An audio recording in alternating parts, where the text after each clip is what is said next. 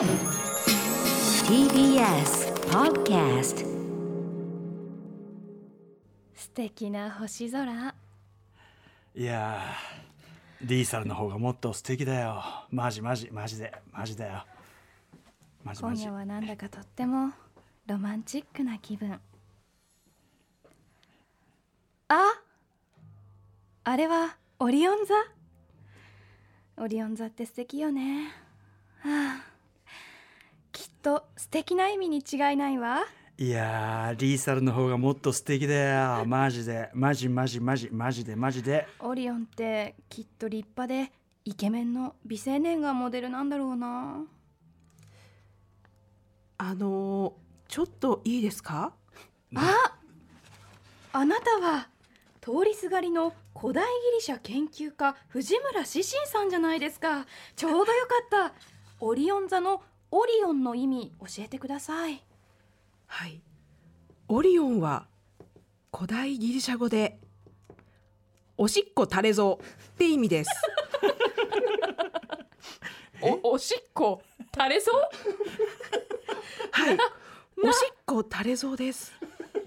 どういうこと？なななななんだってということで今夜の特集はこちらですここが変だよ。現代星座。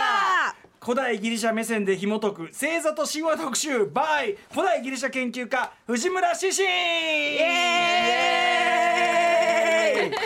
あーすごい。まじい出落ちでしたね。オープニングシーンがすごかったですけどね、えーラジオでお聞きの方もラジコでお聞きの方もこんばんは。TBS ラジオキーステーションにお送りしているアフターシックスジャンクションパーソナリティは私ライムスター歌丸と。木曜パートナー TBS アナウンサーのうないりさです。ここからは聞けば世界がちょっと変わるといいなな特集コーナービヨンドザカルチャーをお送りしていきます。改めて今夜のゲストをご紹介しましょう。古代ギリシャ研究家の藤村志信さんです。よろしくお願いします。よろしくお願いします。現代人の皆様新慮めでたく。よろしくお願いします 今日もねあのお召し物も含めてねね。仕上がりが。また今日も古代ギリシャ風で来ております。うんちなみにオープニングのねあの小芝居というかスキットと言いましょうか、ちょっとね、あの BGM も含めて聞く人が聞けばあって元ネタがわかると思いますがこれあえては。あえて多くは語らないでおきますけどね、でそれ以上に後ほどそのねオリオンの意味っていうのねおしっこ垂れぞという。あそうですね。おしっこ。垂れぞって言葉はないですけどね。あただあのもともとその古代ギリシャ語でウーロンっていう言葉がおしっこっていう意味なんですね、ウーロン。でそこから派生してあのオリオン座のオリオンっていう名前がついたのであの、おしっこを垂れるもの。小便垂れぞとか おしっこ垂れぞみたいな意味ですよがね。意味的にもふさわしいんですね。そうですね。あのまああのオリオンが昇ると、えー雨が降って雨季が来て。おしっこありがとうございますオリオン様っていうふうになります。藤村氏藤藤村新さんギリシャギリシャもう研究家古代ギリシャ研究家でいらっしゃいますから、間違いない。間違いないこちらの研究に基づく情報ですから、さあということで改めてシンさんのご紹介をお願いします。古代ギリシャおよびギリシャ神話研究家の藤村志信さんは1984年生まれ高校時代に見たアニメ「セイント・セイヤ」で古代ギリシャに開眼し以後古代ギリシャ研究の道へ。2015年に発売した単行本「古代ギリシャのリアル」で古代ギリシャ界隈に激震をもたらし快進撃がスタート。NHK カルチャー講座の講師を担当したり古代ギリシャについて再再現劇やトークを繰り広げる古代ギリシャナイトなどを楽しく主催されています。はい、えー、当番組いろいろな形でお世話になっておりますが今年3月26日、はい。ここが変だよ現代オリンピック特集。素晴らしかったですね。ありがとうございます。ああれぞ神回といったところで、うん、ということで、まあ、とにかく、えっと、古代ギリシャ人、まあ、我々現代人から見てね、はい。はい。そのいろんなこう儀式、あのはい。ギリシャでね、この、はい今回のあのやってるのを見て、まるでミッドサマーだなんて言ってましたけど、はい。いやいや、何を言ってるのと、古代ギリシャ人から見ても、今のオリンピックはミッドサマーだよと。そうそうそう。本当にそうだから あの奇才すぎるわっていう。そうあの古代のあの記載がねもう、あの現代風にあのさらに記載になってうん。戻ってきたから、あのこれはちょっと古代ギリシャ人のためにも一言言っとかなきゃなと思って、やったんですが。やっぱり元の意味っていうのをねこう離れちゃってというか元の意味がもう薄れちゃってこう形式だけこれ繰り返してるうちになんかこう、変な経過が起こってそうなんですよね。鳩は飛んでるのに食わねえのかいみたいな。そうそういや牛いつ出てくるんだよ牛牛出てこない。牛食わせないのかい。こんなにそうひ成果でっかい成果炊いといて、ん。こんなでかい成果炊くんだから相当な牛出てくるんだろうなと思ったけどそれが終わ何も出てこずに終わるおいどうなってんだってこれね当時だったらもう暴動を聞かねないぞと。暴動暴動ですね。うん。でですねまあオリンピックしかもオリンピックのサイクル的に、はい。もう本来は2021年がそのオリンピックのサイクル的には答え、はい。えー正解であるというふうにおっしゃるって。ね。これがくしくもその後ねやっぱりその一応1年後も分かりませんけどね。はい。いやそうなん来年とか。そうそうそうそう。いやだから代わりにねそのこオリンピックがそのなんかどうやら怪しいから、うん、自分がそのね来年その正式なオリンピック開いてやるなんて言ってたじゃないですか。いやいや違う逆であの、うんうん。私は12年前から計画してるんですよ。あそうか。だからあのオリンピック現代オリンピックを合わせてきたのですごい迷惑してるんですよ。変更されてね2021そう。そうそう。あの、うん。お前お前たちと言ったら申し訳ないですけど現代現代現代オリンピックはその1年ずれた暦でやっているから、我々があの正式な暦でやるかっつって、あの黙ってたのに、なんかあの1年ずれたせいで、うんあのなんか向こうも合わせてきちゃって私たちが、はい。あの後からやったみたいな。なんか乗っかってねそう。コスプレして騒いでる鬼人ってみたいなことになっちゃってるけど。そうそう。あのダメダメ私12年前からちゃんと書き残してあるから、このこの20 2020年にやるって書いてあるんでだからもうダメダメ。シシさん。だからこれ前回の特集3月やって、はい。はい。放送ですからこれもう、はい。ね。これ結構そういろんな人聞いてますから、はい。公の機関の人も結構聞いてるって言うんで、はい。なんならこれ聞いてあってあってほだその手があった。そう。本当なら2021なんですよっていう手が来年 来年伸ばしても。言えばよかったかもしれそうそうそう、これからだってこれから首相になる人が大声で言い出す可能性ありますよ。実はですね皆さんなんつってでその横でししんさんがこの格好で出てきてあなるほど。しんさんどうぞ なっつってえ実はですねなんつってあーダメダメそれはダメ。そっちには迎合しないでって。ダメダメそれは乗っこっちが乗っとるわみたいなねでそうですね。いやいやでも本当にね勉強になりましたよこれは、はい。だから選挙といいオリンピックといいやっぱ獅子さんの話聞いた後だと、なんか見方が変わりますもんねいろいろね。あーありがとうございます、うん。本当にだから毎回楽しみにしているんですが、はい。今回は星座ということで、そうですね。もうまたね現代人が古代ギリシャでやってんなと思って、やらかしてる。またねやらかしてんなと思ってもう古代ギリシャ人も困ってるんですよ星座のことで。その星座のことで我々が思いくり星座ってこんなんでしょ？古代ギリシャでね素敵ねなんて言ったら、はななな何そうそう。あってるもうあのまたちょっとあのーこれは一言言っておかないと、うん。私の中のあのー死んでいった古代ギリシャ人たちが 浮かばれないだろうみたいな私の中の。うん。ね。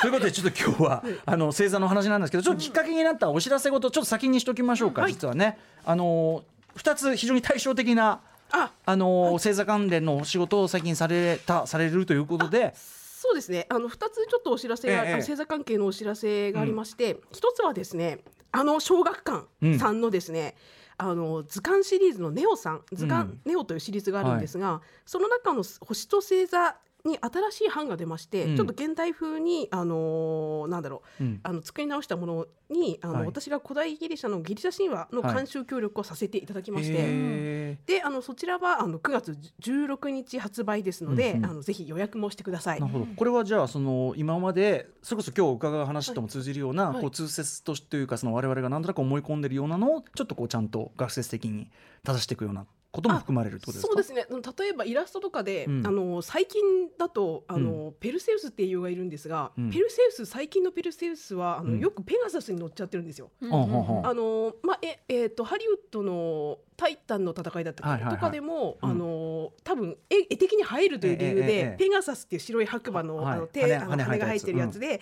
あのペガペガサスに乗ったペルセウスがアンドロメダというお姫様を助けに来るっていうシーンがあるんですけど、あのペガサスに乗ってるのは違う英雄なんですね。はあはああのあのえー、とベレルフォンという別の英雄なんですが、あのそことかが混同されてるので、あのペあのすいませんペルセウスさん申し訳ないんですけどペガサスから降りてくださいみたい降りていただいてなそういうようなあのことをやりました。ちゃんとやってんだ。なるほど。これいいですね。でもね、ちゃんとね。はい。そしてこれはじゃあえっと子供向け9 9月16日発売の星と星座図鑑でございます。はいそして？もう一つはですね、えーとえーまあ東京スカイツリーなどの、えー、とプラネタリウム内でですね、うんえー R18 大人プラネタリウム古代ギリシャの恋愛博物館。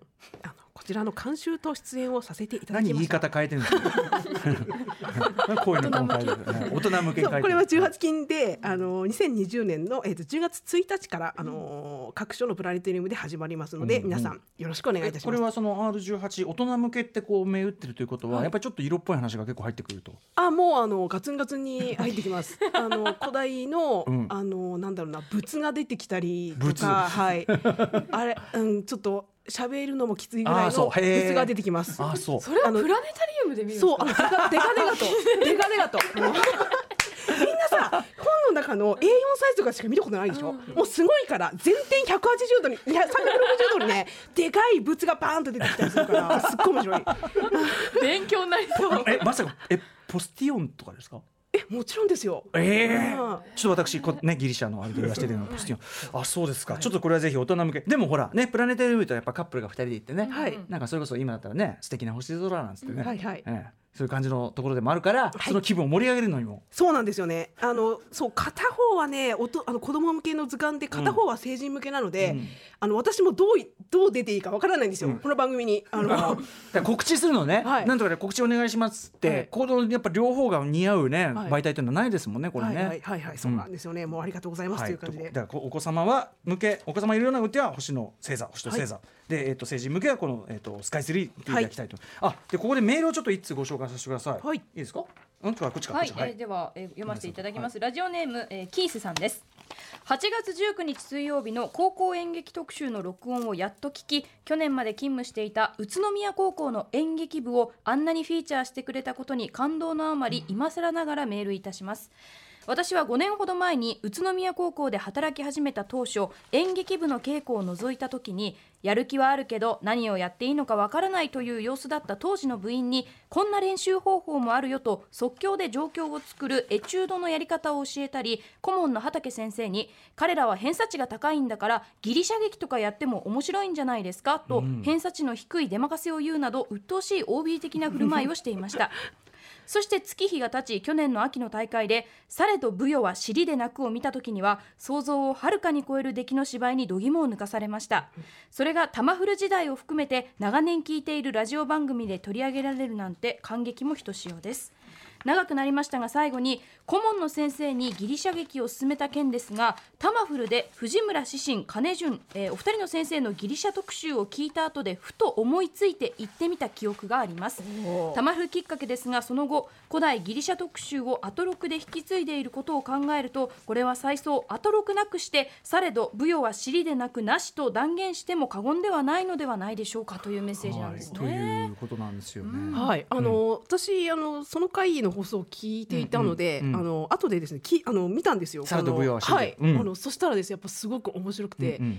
であの古代ギリシャの喜劇でしかもあの、アリストパネスの雲をやるって、うんあのかなり玄人向けだし、うんうん。そもそもギリシャ喜劇自体があの、うん。当時のこう社会風刺をメインにしているので、笑いどころがちょっとあの、うんうん。一点もずれるんですよ。はいはい。あ古代だうんうん。とここが当時の政治家のこの人がいて、うんうん。そこで笑いに、はい。あのなるんだろうなっていう、うんうん。一で理解してそうそう,、うんそうなんですがあのこの舞踊で泣くのやつはあの今の現代の,、あの風刺に合わせていて、うんうんあのそのまま直で笑えたんですよね、うんうんうん私は。うん。なのでああすごいあの古代の本当にあの劇場円形劇場の席に座らせてもらった感じだなって思ってすごい。あこんな古代ギリシャ人も喜劇見てうん。こういう社会風刺あの政治風刺、今のまさに今の風刺をやって、うんうん。こんな風に直で笑ってたんだなって思って、うんうんその感覚が古代ギリシャ史的には味わえて、うんうん。最高に面白かったですね。うわーでもということはそのねキースさんはそのラジオのね、い。その藤村志信さんと金潤さんの特集聞いて、うんでこうまあそのアイデアを出して、で宇都宮高校ねそれをはい。見事な舞台として仕上げて、でそれがさらにこう古代ギリシャ気分っていうところにフィードバックして、これ素晴らしい。回ってるですすごいくるんぐるんに回ってる生態系が、はい。生態系？僕僕こういう時すぐ高速増殖炉って言っちゃうんだけど。いやでもそれぐるぐる回ってね。いいですねこれね。はい。はい。もう最高にありがたいですねこの番組本当に。いやいやこちらこそそのねまあの志信さんのおかげではいこんな素晴らしい作品もできたし新先生も喜んでおりますということでございます、はい。さあというとことで今日は星座でございます、ね行ってみましょう。お知らせなん。と星座と神話と古代ギリシャについて解説していただきます。はい。After Six Junction.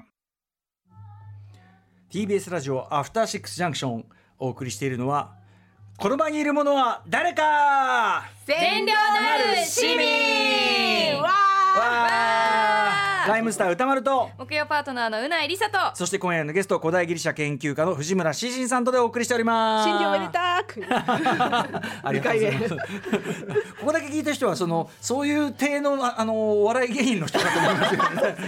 毎回そういうね決め文句はい古代ギリシャ研究家でございます。さあということでえっ、とまあ先ほどお送りした毎回ねこれ古代ギリシャのえっ、と祭儀の時のご挨拶、そして今流れてる曲も古代ギリシャ由来。そうなんですね。これはですね、あのースパルタ古代のスパルタおのあのー歌でして、はい。歌であの私もやっているあの古代ギリシャナイトっていう、うんうんあの古代のギ古代ギリシャのお祭りを再現する祭り集団があるんですけども、はい。あのそちらであの前回のあの祭儀が戦いの神のお祭りだったんですね。でそれに合わせてあの実際にあの当時歌われていたその戦の時のマーチに、はい。あの現代人のあの弾き方にあの曲をつけてもらったわけなんですね。あの作詞はあのテュルタイオスという人伝承ではテュルタイオスという紀元前7世紀の,、うんうん。かあの作詞で、うん。作曲はあの栗から栗原彦信氏という彦信さんというひ紀元後21世紀今生きてる人ですね。で歌もえ葵さんという紀元後21世紀今生きてる人になります。えメロディーはこれはどういうこうイメージというかイメージですかねやっぱりねそれとも。なんかこう音符的なものは残ってないあで音すもん符と言ったらいいかあのなんて言ったんでしょうねあの古代の戦いのリズムっていうのがあって、それはですねどんどんパどんどんパどんどんパどんどんパって更新していくで、それのあのなんでしょうね。うん。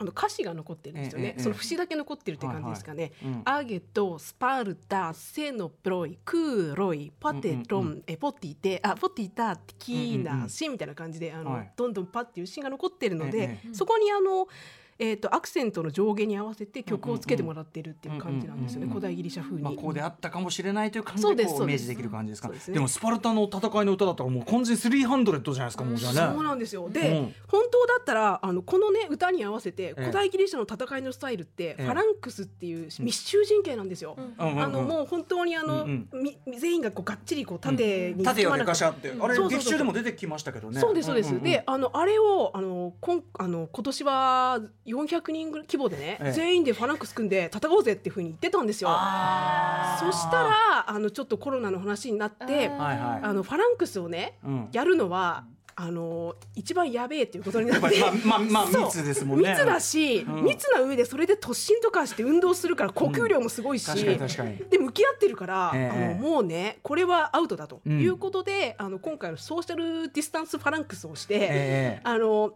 インターネット上でこの作業をやったんですよなるほね。ど陣形を。そう。ちょっとやってね、うん。まあ、詳しくは皆さん映画300をご覧いただくと、ごはい、300の音楽をこう途中で戦う前に決してこちらを流していただく。そうですね。あのもちろん300の音楽も素晴らしいんですが、古代だとこういうどんどんパどんどんパだったっていうふうに言いますね。はい、ということで、えーこんなのを聞きながらお送りしているわけですが、はい。えーここからは藤村慎さんに星座と神話と古代ギリシャにまつわる3つの誤解について解説しています。誤解、はい。3つ誤解がある、はい。ということで、えー最初の誤解から紐解いていきましょう。まずはこちら。星座といえば古代ギリシャだよね。じゃねえよ。星座って 古代ギリシャで生まれたものじゃないから。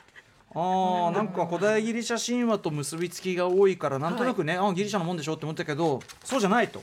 あ、そうなんですね。うん。あの私そもそもあのギリシャ神話っていうかこの古代ギリシャの研究に入ったのって、うん。セイントセイヤが元なんですよね。セイレントセイヤが好きすぎて、そう好きすぎて、うんあーちょっと古代ギリシャ研究したいっていうふうに思ったので、やっぱ最初に星座神話をあの、うん調べたんですよね、うん。うん。あの星座神話についてやりたいと思って調べたんですが、その時にあの私がその高校大学の時に一番びっくりしたのが、うんうん。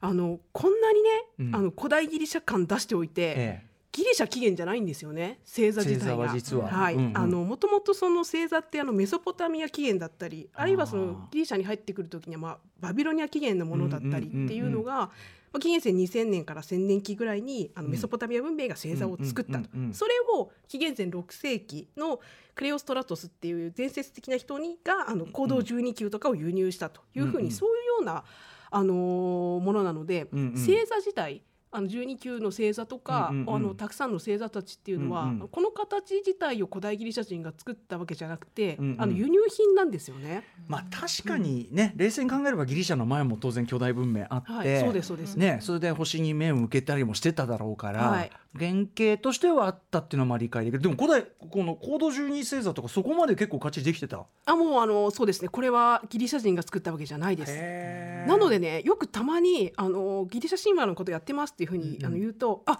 なんかそれって星座神話とかだよねと。であのなんで古代ギリシャ人って あんな重要なポジションにカニなんて置くのっていうふうに聞かれるんですよね。あのカニ座ってあの行動十二星座であそこに置く、なんであんなところにカニを置いたのっていうふうに聞かれるんですけど、うんうんそんなことはこっちが聞きたいっつうの 私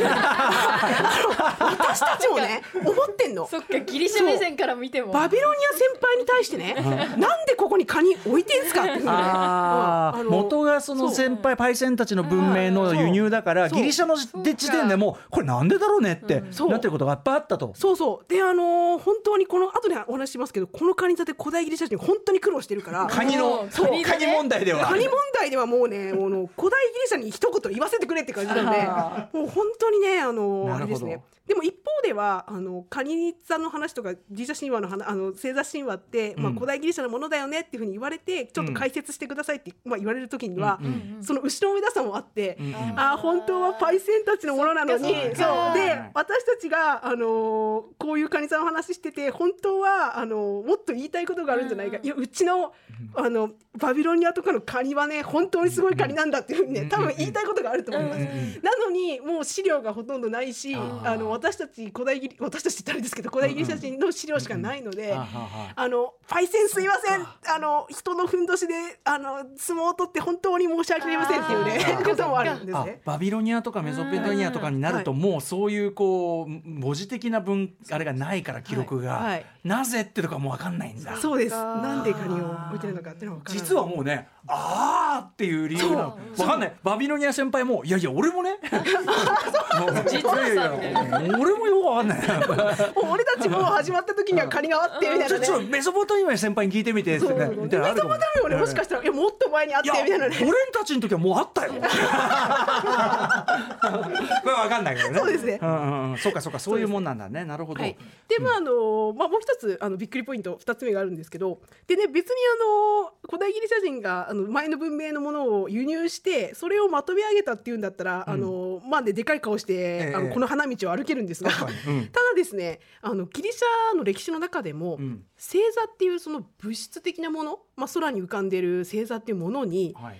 もともとあったそのせあのギリシャ神話、うんうん。物語を結びつけたのってかなり後の時代なんですよね。ギリシャの歴史の中でも。そう。うん。あの紀元前8世紀からあ、まあ、紀元前800年ぐらいからあの古代ギリシャの,、うん。あの文字文明が始まっているんですが、はい。その中でですねあの星座のあの話とうん。ギリシャ神話のあのものが全体的にこう結びつけられたのって、うん。紀元前360年のエウドクソスという人が、あの一応最初だっていうふうに言われてるんですね。エウドク。ソス。はい。はい。でこれはね古代ギリシャの歴史から見るとめちゃくちゃ最近です。ああ割と。そうかそうかそうか。そうですね。あの「スター・ウォーズ」で言ったらエピソード7が始まってるぐらいです。あなるほど。シークエルしちゃってる。そうそうそうそう、ん。なので、あもうあのエピソード345もあさいや456も終わってて、うんうん。あのちょっと一段落ついてで監督も変わってっていうぐらいのものなので、うんうんうん。あのかなり新しいなっていうだからギリシャ文明のもうめっちゃ王道みたいなところとはもう違うと。そうです。もうずっと後のものなので、うんうんうんあのすごくなんだろうなあの古代ギリシャ人的にもあー星座神話かすっげえ新しいなみたいな 感じですね。ああ星座なるほど好み分かれるんですねそうですね好み分かれます。神話とあの結びつけるやつでしょ？最近好きだよねあれねえーそうそうあのあー最近その流行ってるね。うんみたいなその時代じゃないから自分そうはみたいなそうそうそうそうそうそういうことですね。俺ちょっとわかんないわそうそうそうあ最近はね若い者はそういうの流行りだよねみたいな感じのね。なるほどなるほどうんうんでねあのそのなんでしょうね。このあの潮流って言ったらいいか、うん。あの紀元前360年以降にですね、あのヘレニズム時代というまあちょっと難しいこと言うとあの時代が来るんですが、はい。そこの時のですねあのギリシャ神話の流行って、とにかく恋愛が強調されていてそしてさらにはですねあの自然の美しさも強調されるんですよね。つまりあのもっと前の古代ギリシャ人からすると、あの自然ってあの賛美するものじゃなくて、自然を美しいと思う感情ってすごく人工的で新しいっていう感覚なので、はいあの星座神話をこうのあのなんでしょうね、うんうんうん。あのメインっていうのは、うん。もう愛が恋愛がメインだったり、はい。あるいはその自然との結びつきだったりっていうのがですね、メインなので、うん。やっぱりそのあのテーマ的にも、うんああそういうやつねみたいな。なんか感じ？面白いですね。なんかすごい近代絵画とかの流れとかにすごい重なるんですね。なんかね、はい。これは自然に目を向けるとかそ,、ね。の個人の恋愛とかさそうというもっとその前はもっと壮大な、そうです、ねあの物語を語っていたのが。そうなんです。よ、うん。もっと前っていうかもう紀元前5世紀より前の時代は、あの私がメインでやってるところはですね、まあ、英雄的なその女子詩とか、はい。まあ、戦争とか、うんうん血と汗と死とかがテーマだったので、うんうんああなんかあのうん。あヘレニズム時代のそういうやつねみたいな感じのね感覚。だからすごい面白いね。なんか文明が考える流れって似てんだなと思いましたねそうです似てます。なんかその語るべき大きな物語っていうのからだんだんこう小さなところに行ったりとか身の回りを見てごらん。素晴らしいものがいっぱいあるよみたいなことを言い出すみたいな。そうそうそうですそうです、うんうんうん。でやっぱりあの今でもあなんかあのここにこの話に恋愛ものを入れてほしくないなとかいう人もいると思うんですけど、その感覚も古代ギリシャ人にあって。だからそうかメインの時代はああもうすぐ最近も色濃い入れるから。そうそうそう。もうさみたいな。すぐなんかあの背景に綺麗な田園都市を使うみたいなね。そうなんですよね。うん。なるほどなるほど。あちょっと気象情報一個入れましょうか、ここで気象情報です、えー群馬県のみなかみ町に土砂災害警戒情報が出されました。降り続く雨によって土砂災害の危険度が高まっています、えー群馬県みなかみ町の方はご注意ください。気象情報でした。ね、近くの方、ね、その地域の方ご注意ください。そうか、ね、とにかく一つ言えるのはつまりその星座的なもの、星座神話的なものはギリシャ神話のメインストリームじゃな全然ないと、はい、そうですね。いうことですね。後の時代のものっていうのがあって、やっぱそのところがですねあの結構その今だとギリシャ神話って言ったら星座神話がすごいメインストリームにあると思われちゃうんですよね、うんうんうんなのでそこが結構あの食い違いが起こっていると。すごいね。でもセセイントセイヤ好きで、はい。で入った先生的にもかなりはしご外されたっていうか、そうそうなんですよ。あ違う。あのなんで古代ギリシャからするとメソポタミア起源だし、うんうん。さらにはすっごい後の時代の新しいものがあそうそう。星座神話だか元はすごい古いしえっと出来上がったっていうか結びついたのは超後だから。そうそう。あれっていそう。うまあ、一番肝心な真ん中のとこないじゃんっていうふうに思って、うんうんうんあのそこでそう一回あの頭ガツンと殴られたんですけど、うんうんうんうん。まああのそれでもあのいやそんなところが好きなんだよっていうね。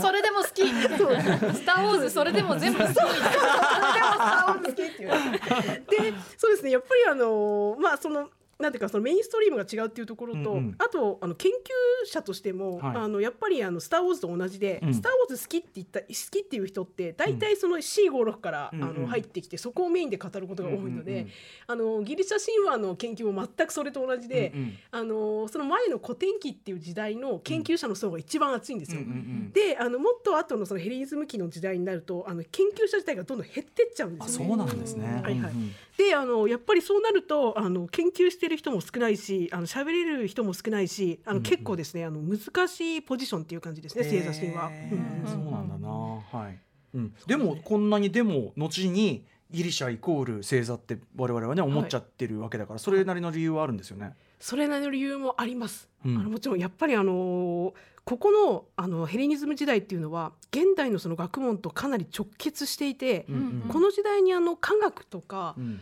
あるいはあのげ自然科学とか、うんうんあの医学とかがすごくあの発展した時代なんですよね。そういうイメージ。んんそうですよね。。なので、あのーこの時代の学者たちの考え方っていうのがそのままやっぱりあの後世にも価値があるものとして伝わっているっていうのは一つあるんそうか、ですね。もうむしろそのだからギリシャギリシャ研究っていうのがもう離れて、現在と直結する科学研究みたいなところにつながるのがヘレニズム期だと。そうですそうです、うんうんうん。ただヘレニズム期の中心はもうエジプトのアレクサンドリアなのでよ実は世界の中心はもう全然。そうです。ギリシャではないっていうところがねまたあの苦しいですよね。私たちのあのギリシャのほあの半島の本土ではないうんところで文明が発達して、しかもそこの文明が発達したのって別に古代ギリシャ人の力じゃなくて、うんうん。あのエジプト文明とか、はいはい。あの中東の文明とかいろんな文明がその混じり合ったその、コスモポリタニズムみたいのが発展して、そこであそうか死体って解剖していいんだっていう考えとか、うんうんうんうんあーなんか星とか宇宙について、あのいろんな考えが入ってきて、うん。で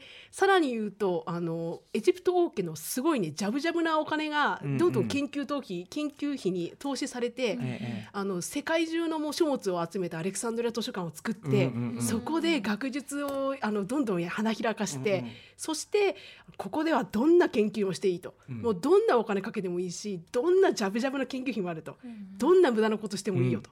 でどんなその直接ぎあの現代だからその世界には関係ない宇宙の果てについて考えたり、うんうんあるいは巨大な数について考えたり、あるいはあの地の果てについて考えたり、うん。どんな学問でもしていいよっていうねあの夢のようなね時代が来たんですよね。うんうんうんでそこで生まれた文化あのがあの人その天文学の一分野として、まあ、星座というものがあったので、うんうんうん。そこであの花開いたものっていうのがあの今伝わっているものなのでそうか。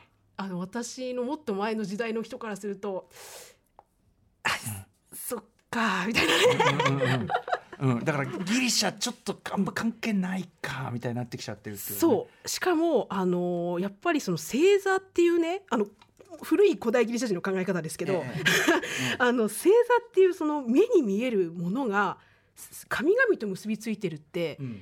その物理学ですよね。うんうんうん。なので当時のあの古いギリシャ人からするとあの、すごくあの宗教的に考えにくいことなんですよね。なるほど。そうか。神々が本当にそう星とか惑星とかの姿を持っていて、うんうん。それが動くことで未来を予知したりする。うんうん。具体的なもう物理としてあること自体が。それはがそれはそうです。神話とあのー物理学をドッキングさせるってすごい科学的な人工的な考え方で、でまあ当時からしたらむしろだから不謹慎じゃないけど。いやそうです。恐ろしいぐらい新しいです、こあれは。のダーウィニズムを認められない人みたいな感じで。そうそうそうそう。うんうんうん。そんな現実世界の原理と一致しててたまるかこの野郎っていう。そうそうそうそうそう。かそうかそれもわかる、まあイデアのね、うん。世界だからね本当それはね。ははいい、ということで、えー、大体流れはちょっと理解できた気がします、はい。えー古代ギリシャ研究家ムジマシスンさんに、えー星座と神話と古代ギリシャにまつわる誤解について解説していただいております、続いてはこんな誤解です。はい。えっ、とですねあのー、ああそこそこすみません。神話ってよく考えたら変な話が多いよね。じゃねえよ。そんなこと古代ギリシャ人も思ってたから。さっきのカニ問題とかもありましたからね、あそうですね、はい。本当にねあのーうん。そうですね。あの古代ギリシャ人もですねよくあのまあね現代あのなんで星座ってこんな変な神話が多いのかと言ったらいいか、なんでこういうふうになってるのとかですよくね聞かれるんですよ。うんうん。ただですねあのこっちからしてもですねあの整合性つけるためにむっちゃ苦労してるんですよ。だからやっぱもともと自分たちのものじゃないものをはい。輸入して受け継いでいるはい。だけだし、はいってことですよね。そうですで考えてるのはアレキサンドリア時代のあの学者たちなので、うんうんあの中途半端なこと許せないんですよね。あそうか生地そのもう論理は徹底させないと気が済まない人たちだから、そうそうそうなのでやっぱり、ね、現代人が持っているですねすごく論理性があります。うんうん例えばですね一つね挙げますね。あのこれはですね紀元後1世紀のエラトステネスという人がまあ伝説的に話、まあ、そのその人の話だっていうふうにまあ言われてるんですが、はいあのおお羊座ってありますよね、うん。あの十二星座の一番最初のトップのお羊座です。はい。でこのお羊座ってですねあの皆さんあの多分検索とかすれば分かると思うんですけど、うん。あの意外とですね明るい星ないんですよ。お羊座って、うんうん。あの一等星とかなくて暗い星だけであうんうん。の構成されてるんですね。はい。でただですね神話としてはこういう神話なんですね。うん。天からゼウスというまあ神があの人間のために使わして、まあ、人間をこう助けたと。うん。でその金色の羊が、うんうん。あのいいことしたっていうふうにあの言われてその金色の羊が空にあの褒美として空に上がった、うんうん。その姿がお羊座ですというふうにですね、うんうん。言われてるんですが、あのこのねあのエラトステレスとかの考え方ではそうではなくて、はい。いやちょっと待てと。うん。金色の羊っていう神話だよねと、うん。でも空を見たら全然明るくねえじゃんと。そう暗いじゃんと、うん。何が金色なんだよと、うん。おかしいだろうっていう考え方になるんですよね、うん。じゃあこれを何とかして結びつけるとなったらどうするか、うん。こういうふうな神話にすればいいですよね。例えばあの人間を助けた後に、うん。人間にうん。その黄金の毛を刈られちゃったと。でその全部その黄金の部分をあの刈られて、うん。丸裸の状態で天に上げられましたと。だから暗いんだ。こんなに暗いんですよ。っていうようなね話なんですよ。うん。その暗でも暗さとの整合性はつくけど見上げるたびに悲しい気持ちに。であの私たちもこれを見て安心して、あよかった整合性ついたわ、はーってねあの解散ってなったのに、ん。現代の星空を見ると、ん。もっこもこじゃないですか羊が。あの。星座の絵を描くときね。そう。でそう。おなんだよお前じゃあなんでどういう理由か言ってみろみたいな感じになるんですよ。ででもさその毛を刈られた羊の絵描けないでしょそんな でも整合性整合性。そんな可愛いとかじゃなくて整合性整合性。ギリシャ人にとって大事なのは整合性だからそれ可愛い確かにね。うん、そうそうそうそう、うん。なのでもう彼よと思ってあのそうしめじみてる。なるほど。そういうちょっとこうなんていうかな、ん。あのそこまでしてろ論理的整合性を持たせてると。そうですそうです。ストーリーを作って。はいはいはい。それで独特な話になっちゃったってことそうですすね。独特な話になっちゃう整合性重要視をしたせいでちょっとねおかしなことになってると。これに類する話はいっぱいある。あいっぱいありますね。うんうんうんであの一方でですねあのそれこそあのいろんな人たちのいろんなバージョンの話が残っているので、うん。あの一つの星座に対して一つの神話が残ってるわけじゃなくて、うんうん。あのたいたくさんのその神話が競合している場合があるんですよ。ほう。その場合にはですねどれが一番まあ論理的かっていう視点が重要になります。例えばですねあの蛇使い座という星座があります、ええ。あの13星座の時にちょっと流行ったんですが、あの男性の姿をしているものが真ん中にあって、うん。で両手にこう蛇が巻きついてるような星座の絵なんですけども、うんうん。でこれなんですがあのもう今の神話だと現代の神話だと医術の神のアスクレピオスの姿だというふうに言われています。うん。なぜならこうアスクレピオスはあの一本の杖にあの蛇が巻きついているアスクレピオスの杖っていう医術の象徴を持ってるんですね。なのでこのあの蛇使い座っていうのはヘラクあアスクレピオスだっていうふうにです。言われる言われているんですけど、ええ古代ギリシャでもねその話があって、ええいやちょっと待ってくれと。うん。確かにあのアスクレピオスは、うん。あの蛇がついた杖を持ってるけど、ん。蛇をね直持ちはしてないと。うんうん。なるほど。のであのうん。蛇使い座みたいな、うんあの直持ちしてるやつはアスクレピオスなわけないだろうっていうふうに言うんですよ。で整合性つけるためにどうするかと。うんうん。そしたらあのこのね枝星座の絵はもうずっと前からこの、まあ、それこそメソポタミア、うんバビロニアから続いてるので変えられないですよね。うんやっぱ絵絵が最初にあったそうそう。絵ありきなんですね。絵ありきだからうん。変えられない、視点を変えるしかない。どうするかというと蛇を持ってるんじゃなくて蛇に巻きつかれてあいでる人にすればいいじゃないですか。だいぶ使ってないんですけどね。うん。うんそうすれば、やられてると。やられてると。うん。戦ってると、なのでこれはアスクレピオスじゃなくて、うんうん。ヘラクレスがあの大蛇と戦っている時のシーンだというふうなことにすればちょっと待って。でもそうするとヘヘラクレス座にしないとおかしいんじゃないですか？そこによく気づきましたね。ええ。あのそれねあのい一瞬ああって思うんですけど、ええ。ただ一方で別にねヘラクレス座って空にあるんですよ。うんそしたらそっちと整合性つかの辻褄合わねえじゃない？ですか。ね。ヘラクレス何個も空に上げてそもそも蛇使い座なんですからね。そうですそうです。でそこでまたあのあのどっちに、まあ、どうすればいいのかみたいな感じでですねあのいろんな人の説が上がってて、あの結局その決定打の神話っていうのはなくてないんだ。いろんなバージョンがあります。と。それであの一応古代ギリシャの、あのーまあもちろんスタンダードなバージョンもあるでしょうけど、うんうん。あまりにその資料が少なすぎてどれが一番、ん。あのー票を集めたやつなのかわからないっていう感じですあね。ー。えこれちょっと素朴な疑問なんですけど、はい。そのメソポタミアから伝わってる絵がベース、はい。でもさ絵って言うけど、はい。星座ってさ所詮さこう恣意的につなげたその線に何か見立ててるだけだから絵を変えればいいのではダメなんですか？その星座そのものは変わんないんだから絵のニュアンスを変えるだけでいいんじゃないの？あのねそれはあのーダメです。絵の絵は晴天なんだやっぱ。絵は晴天です。あのというのもあの別にその星をつなげたいわけじゃなくて、ええ。あの古代ギリシャ人的に星を絵に見立てたいのではなくて、あの空を領域に分けたいんですよ。うんうんうん。あのここのあの星の一段があるところは、うんうん。蛇使い座の領域そしてその隣には何があるっていうふうにしないと、うんうん。あの星のあの観測をするときに、うんうん。あのどこに何があるかってことを書けなくなっちゃうので、なのであのそのみんなのもうすでに心にあるえ蛇使い座の姿というのは変えられないというそうなんだ。そうね。そその繋いでる線は変えずに絵だけ変えるとかダメなの？つないでる線を変えずに絵だけ変える。だってそんなだってその蛇使いのリアルな絵が出来上がるわけじゃないんだから、はいはいはい。いやでも蛇使い座見てください。あの 本当に蛇に巻きつかれてますよ。そうそうかな。持ってるのはダメですよ。持ってるのダメ。ダメ。そうか。だからやっぱしそのあアスクレピオスはおかしいはい。か、でも俺ヘラクレスはもっとおかしいと思いますよ。あ本当ですか？やっぱあのあの穴を塞ごうとして余計。確かにあの他のねいろんなバージョン他の人が当てられ他の他の蛇と戦ってる人が挙げられたりとか、蛇使い座はじゃあそういう競合があると。そうですね。なので、あの現代人がですね、アスクレピオスイコールヘビ使い座っていうふうに言われると、もっとね、あのいいシーンは当てはめられないのって思っちゃうんですよ。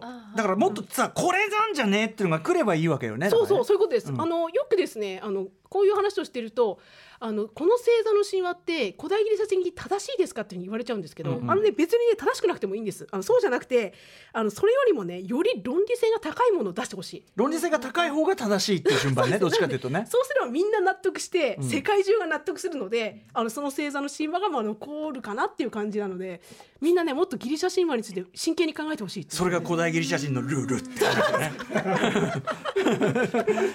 ルールルール。さあということで、えー古代ギリシャ研究家藤村出演さんが送る、えー星座と神話と古代ギリシャにまつわる3つの誤解、最後の誤解はこちらです、星座の神話って夢があるよね。じゃねえよ。めちゃくちゃなのいっぱいあるよ。はいということで。まあめちゃくちゃな星座。さっきのねおしっことか言ってたのも関係してくるのかな、はい、うん。ちょっとじゃああのいくつかですねあのピンときてない人がいると思うんで、うんうん。いくつかですね古代ギリシャ人のねあの論理性というものをですね披露させていただきたいと思います。うん例えばですねあの水亀座ってありますよね。うんうんあの星座、まあ、12星座の中でも、まあ、水水亀座の人いると思うんですけど、うんあのどういうふうな神話があるかというとこういう神話です。はい美少年のガニメデスという少年あ美少年がいたと。うんうん。でそのガニメデスがあまりにも美しいので、うん。あのゼウスがあの天に召し上げて、うんうん。自分のこうお酌をさせるためにあの自分のそばにはめらしたと。うんだからここに水亀座が置かれましたっていうですね、まあ、一番その有名なのはこの神話なんですけど、うんうん。ここもですねあの古代ギリシャで文句言う人がいて、うんうん。そもそもねこの神話おかしいでしょと、うん。なぜならこの神話だとゼウスはお酒のお酌をするために、うん。あのガニメデスを天にさらってるわけなんですよね。うんなのにじゃあなんで水亀座で水の亀を持ってるんだよと、うんうんうん。それっておかしいでしょってなるんですよ。うんうん。あの要はお酒が入った何か。そうこれがワインワイン座とかあの、うん。ワインのコップ座とかだったら、うんうん。整合性取れますよね。だけどあの水亀だとだとあの整合性取れないじゃないですか。確かに。水持ってってる。なんかもうさ俺ミルクボーイの漫才見てるみたいそれは水がめはないな。それじゃあガニ目ですよな いな。それはガニメですよねないな。そうそうそうそう。でね、これもねちゃんとねあの反論することがあって、うん。まあ紀元前4世紀のエウブロスの説なんですけど、じゃあね。このガニメデスがああのなんであの、まあ、ガニメデスじゃなくて、うん。ケクロプスっていうですねより古いね、うん。あのキャラクターにすれば、うん。あの整合性がつくと。なぜならケクロプスの時代には、うん。まだワインが発明されていない。そのためケクロこのキャラクターをガニメデスじゃなくてケクロプスって捉えれば、うんあのワインじゃなくて水を継いでいる理由になると。ゼウスがじゃあそのまだワインもないし、はい水を酌せいっていうそうです。あのこの説でああなんかあの整合性取れたなって思うんですけど、取れないのはねさらにあって、えこのケクロプスってええ。おっさんなんですよ。なのでそもそも。したらそう。そもそも。そもそもケクロプスがゼウスにあの見初められて 空に上がったってシーンはちょっとおかしくなるじゃん。でもその当時は美意識が違くて あーそうですね。この感じが好みだったのかもしれない。あそれいいですね。いただきましょう。それ。俺俺俺がほらリー・マービンは美しいって感じるのと同じように。あそうですそうです、ん。なのでそれを付け加えてこれはケクロプスだっていうふうに言って、うん。あのーおっさんずラブだってことそうそうそうそう、ん。なのであそうすればまああの一応あの整合性つくよねっていう話になるんですか？古代ギリシャ学説にちょっと歌丸説ちょっとそう。おっさんずラブ説を。そう入れましょう入れましょう。それで整合性つきますよちょっと。なるほど。水亀座ね。確かにでもなんで水亀座なんだっていう、あんまり深く考えたことなかったけど。そうでしょ、んん。もうね古代ギリシャみんなねあの多分ねギリシャ神話ってこんなもんだよねって舐めてるんですよ。あそうか。深く考えないで。そう、もううんうん。古代人の論理性ってこんなもんしょみたいなね感じであのうんうん。捉えてるので、今の議論はだってその当時のギリシャの人たちが「そうです。いやおかしくね」っつってこうやってた話なんですもんね。そうですそうです、んうんうん。次々挙げられていく学説ってことなので、うんうんなのであの同じぐらいねギリあの日本日本人というか、まあ、現代の人たちも考えてくれっていう感じなんですが、はい。あのつ次にですねあのちょっとかあのカニ座の話をさせてほしいとぜひはい。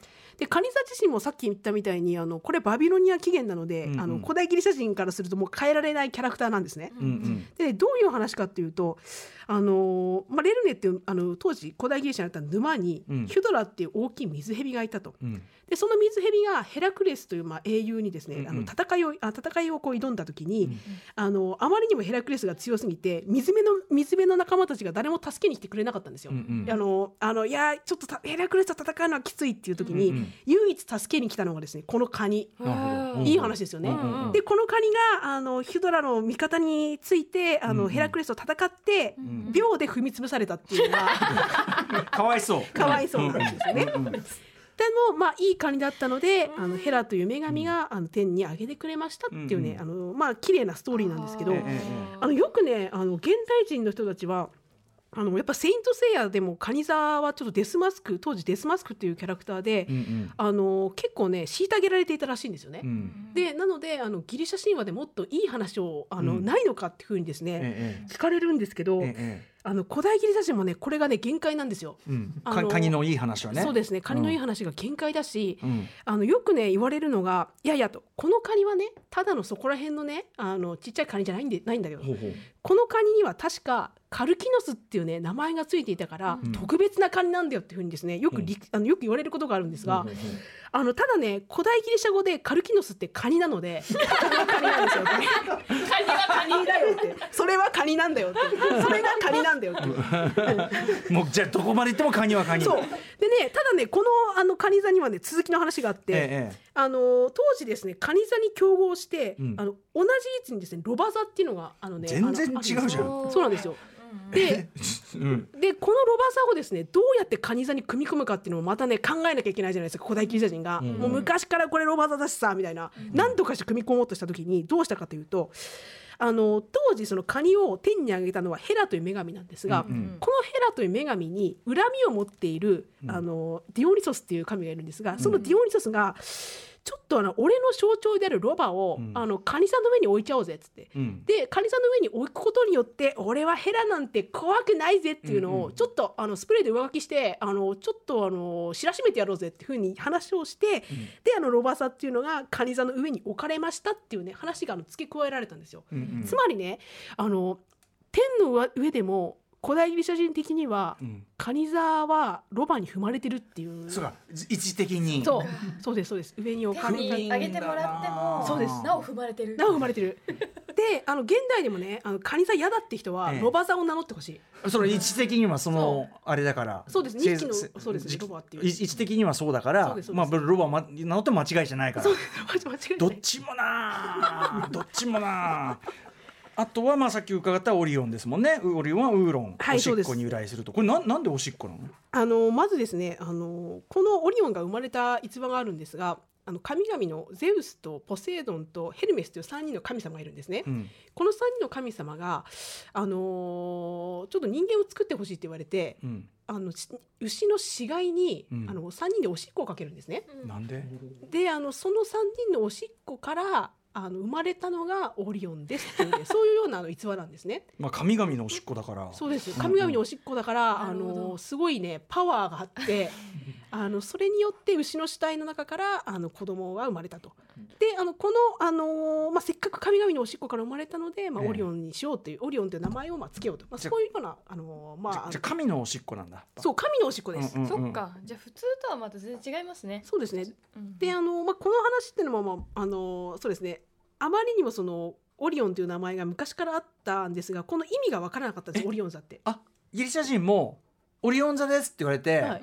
オリオンっていうかこれオリオンってどういう意味なんだこれ。そう。オリオンって何ってなって、うんうん。あのでも分からないの気持ち悪いから うんうん。一番近い音がウーロンだなと思ってそこでおしっこ後付け？なるほどです。ちょっと待って待って音近いならもうちょっとマシなさやつないのかな？なかったらああもっとマシなやつかでもそのおしっこが一番よく使うし。だってさおかしくない？そのさこ 古代バビロニアとかさメソポタミアから伝わってきたのがオリオンで言葉だけ語感だけ来ちゃったわけですよね。あ、まあ、そうです。ねこれはあのどこの語源かわからないんですが、うんうん。はい、語源かわかんないけど、まあでもオリオンって言葉だけ、はい。そうですこれそうです。絵絵もない？絵もまあないです、ね、絵もない、言葉だけ来ちゃった、でうんそれでうーんオリオンなんかないかなっつって。おしっこを当てる？まず、明暗じゃんってなるじゃないですか、うんえ当時の人からしたらおしっこのイメージが今ほどそうか。ものじゃなかあったんじゃないですか？そうです悪くなかった。悪くなかった、おしっこはほ代ら謝みたいな。そうだね。生理現象だしみた大そうかな、うんうんおしっこということで。神のおしっこ垂れ蔵ということでね。さん。さあということで「セイント・セイヤ」のテーマが流れてくるとそろそろお時間のお知らせでございます、はい、ということで最後に今夜のまとめをお願いします。はい。まあですねあの現代社会とまあ古代ギリシャのまあ二大つながりといえばですね、まあ、前回ややらせていただいたオリンピックそして今夜の星座じゃないですか、うん。ただねどっちもね別に古代ギリシャ的じゃないんですよね。そうですね。どうやらねお話がなんでまあ全てはまあ幻想というわけで、逆に言うと古代ギリシャ的であるというのはどういうものを指すんでしょうか？うん、それはですね今まさに古代ギリシャ歴史学があの直面しているテーマで、うんあの昔は全部古代ギリシャ起源だと思われてたものが、意外とそうでもないし、であのナチスが作ってるしあのかと思えばメソポタミアだし、みたいなね、はいオオリンピックね。そうどんどんね古代ギリシャのイメージとか、あのどんどんバラバラになっていくと。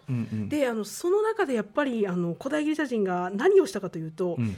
やっぱりあの無駄なことに意義を見出したっていうのがやっぱ大きいと思います。無駄なことに、例えばですがあの一つ言えるのはあの幾何学っていうのがありますよね、あうん。の図形とかを、はいはい。あのこうなんだろう、うん。いろいろやってみたいな感じの学問ですけど、うんうんあの幾何学っていうのはですねもともとその測量のために生まれたんですよね、うんうん大地を測るために、はい。地面があのどのぐらいの面積があるかって測るために、まあ、三角形のあの形とか使って、うん。あの生まれたものだったと。えしかしですねあの古代ギリシャ人的にはもうね測量とかどうでもいいと。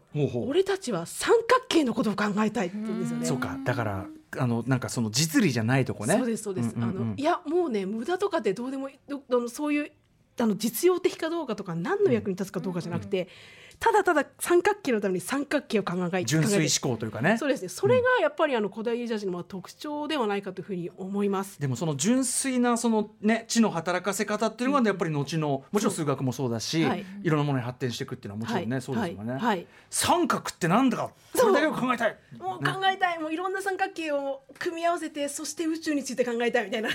素数とは何か考えたいみたいなそういうね。ことですよね。はい。ということでシシンさん最後におし改めてお知らせことをお願いしますはい、えっ、と小学館ネオさんの図鑑であの星と星座をよろしくお願いいたします。それとあの9月16日の発売です。そしてあの18人大人プラネタリウム古代ギリシャの恋愛博物館こちらも。各プラネタリウムでぜひぜひお願いします。はい、そして、はい。あのー来週のあの金曜日からあの私の NHK 講座で、えー古代、えーギリシャ神話の、えー文学史に迫るというですね8回講座が始まりますのでよかったらあのご興味ある方よろしくお願いいたします。ええそれ。曜日とかわかります？お NHK え NHK のあの金曜夜なんですが水曜夜、はい。はい。ただあの、まあアーカイブがありますので、あのいつでもどどの時空からでも受けられますのでよろしくお願いします。いやーいやー毎回勉強になるわ。これからねちょっと星座の話出たら一うんちく打てるぐらい。お願いします。はい。オリオン座で打ちますわ私も ありがとうございます。ということで以上、えー、星座と神話と古代ギリシャ特集でした。藤村七さんありがとうございました。ありがとうございます。ありがとうございました。明日のこの時間は1週間の番組を振り返るフューチャーパスト音楽評論家小室孝之さんが初登場です。小室さんはどう聞くのか。After Six Junction.